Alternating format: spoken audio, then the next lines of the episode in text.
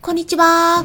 ペットの健康情報を毎日お届けしているホリスティック獣医サラです。本ラジオ番組ではペットの一般的な健康に関するお話だけでなく、ホリスティックケアや地球環境、そして私が日頃感じていることや気づきなども含めて様々な内容でイギリスからお届けしております。今回の配信は前半が一般公開、後半はメンバーさん限定公開になっております。スタンデー FM 以外の配信から聞いている方は、後半についてはスタンデー FM からメンバーシッププランをご確認ください。概要欄にも記載してあります。さて、皆さんいかがお過ごしでしょうか？本日はですね、イベントがありますよ。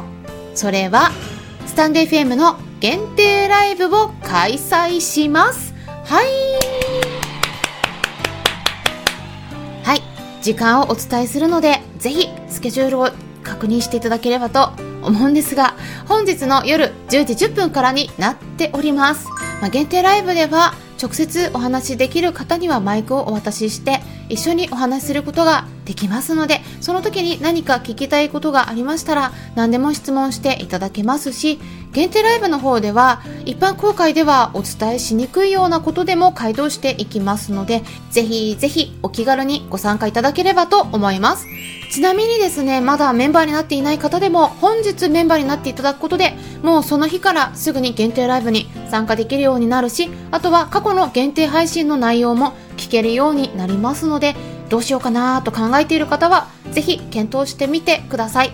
ていうことで、今回も限定配信になるんですが途中まではある程度のざっくりとした内容でお話ししていきたいと思います、えー、マイクロプラスティックについてですね。なので興味のある方はぜひ最後まで聞いてみてください。でこの影響ってねマイクロプラスティック実は結構バカにできないなって私は考えているんですね、えー、マイクロプラスティックっていうのがどういうものか簡単に説明しますと、えー、まずマイクロっていうのはもともとは小さいという意味のギリシア語を語源とした言葉で、まあ、一般的には私たちの目では見えないくらいの顕微鏡とかで観察しないとわからないような小ささのものっていうのを意味していてでそしてプラスティックって言ったらなこれはもう皆さんねご存知な、まあ、プラスチックの商品とか製品とかたくさんありますよね。そういうものなんですけれどもこう目に見えないくらいのサイズのプラスチックっていうのが、まあ、本来の意味ではあるんですが、まあ、一応サイズとしては 5mm 未満のものであれば目視できるものも含まれています、まあ、日本語のサイトを確認すると、えー、5ミリ以下って書かれていることが多いんですけれども、えー、欧米の方で英語を確認すると5ミリ未満になりますね。でただプラスチックっていうとビニール袋とかペットボトルとかお弁当によく使われるプラスチックの容器とかあと発泡スチロールまあ、そういったものを思い浮かべる方が多いと思うんですがもっと他にも身近なところでたくさんあるんですよね。はい。皆さんどういったものを思い浮かべますか？他にどんなものありますかね？プラスチック。これね例えば食器を洗うスポンジとか掃除によく使われるマイクロファイバータオルとかポリエステルからできた洋服もです。それからタオルとか歯磨き粉洗顔料とか歯ブラシ化粧品そしてストローとかハンガーやバケツ卵のパックとか洗剤用のボトルとか食器にも使われててもうねあらゆるところにあるんですね。逆に避けることを意識していない限りもう大体何かしら日常生活の中にもう完全に入り込んでてもう使ってしまっているものなんですよね。例えば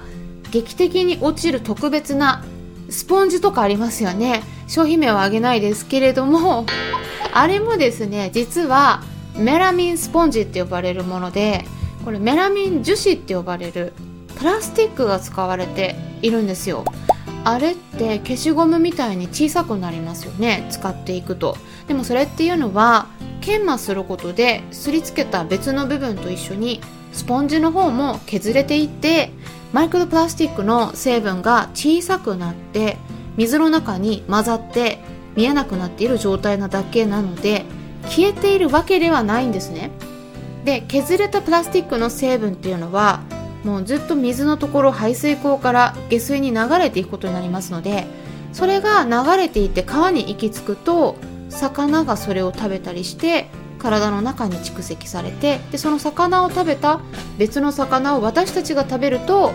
巡り巡って結局私たちの体に入ってくる。そういう循環ができてしまっています、まあ、これは一つの例なんですが日常の日頃の生活の中で全くプラスチックと関わらないで生活をしている人っていうのは今の時代ではもうほとんどいないと思いますね、まあ、日本の環境省の方からも情報が出ているんですが特に海で生活をしている生き物への影響っていうのが大きいということで海に流れるプラスチックごみを減らしていかなければならないといった情報も公開されていますね。まあ、例えば物理的にプラスチックを体の中に取り込むことによって今胃腸で詰まって死んでしまう場合もあるしあとは例えば他の動物でも、まあ、亀とかあとアシカとかオトセイとかえ今ちょっとカンパネラが爪研ぎしてるので音が聞こえると思うんですけれども、まあ、そのまま話していくんですが、まあ、そういう体の一部に絡みついてしまってうまく泳げなくなってしまうとかあとプラスチックのせいで、まあ、怪我をする場合もあるし、まあ、そういったことが命取りになって亡くなってしまっている海の生きる生物たちの間でもそういう事態が起きてしまっているんですよね。これは以前もお話ししたことがあるんですが一度海に出てしまうと私たち人間が取り除かない限りはもうずっとそうやってプラスチックがいろんな動物たちを殺し続けていってしまうんですよね。なのでゴーストギアって呼ばれることもあるくらいなんです。でそれから先ほどもお伝えしたように巡り巡って私たちの体に入ることもあるしそしてワンちゃん猫ちゃんなどの動物さんの体の中にもマイクロプラスチックが体に入ると健康にやっぱり悪影響を及ぼす可能性があるっていうふうにも言われています。そして実際にどれくらい体の中に入っているかっていうのを検証した論文とかも出ているんですね。その辺りについてもう少し突っ込んでお話ししていきたいと思うんですがここから先は後半に入っていきます。スタンレー FM 以外の配信の場合はここで終了になりますのでもしも後半を聞きたい方はスタンレー FM アプリの方から聞いてみてください。アプリは携帯電話のアプリ検索のところからスタンレー FM って入力したら出てきますのでダウンロードして私のチャンネルを探してメンバーシッププランにご登録いただければ最後まで聞くことができるようになります。それでは後半に入っていきましょう。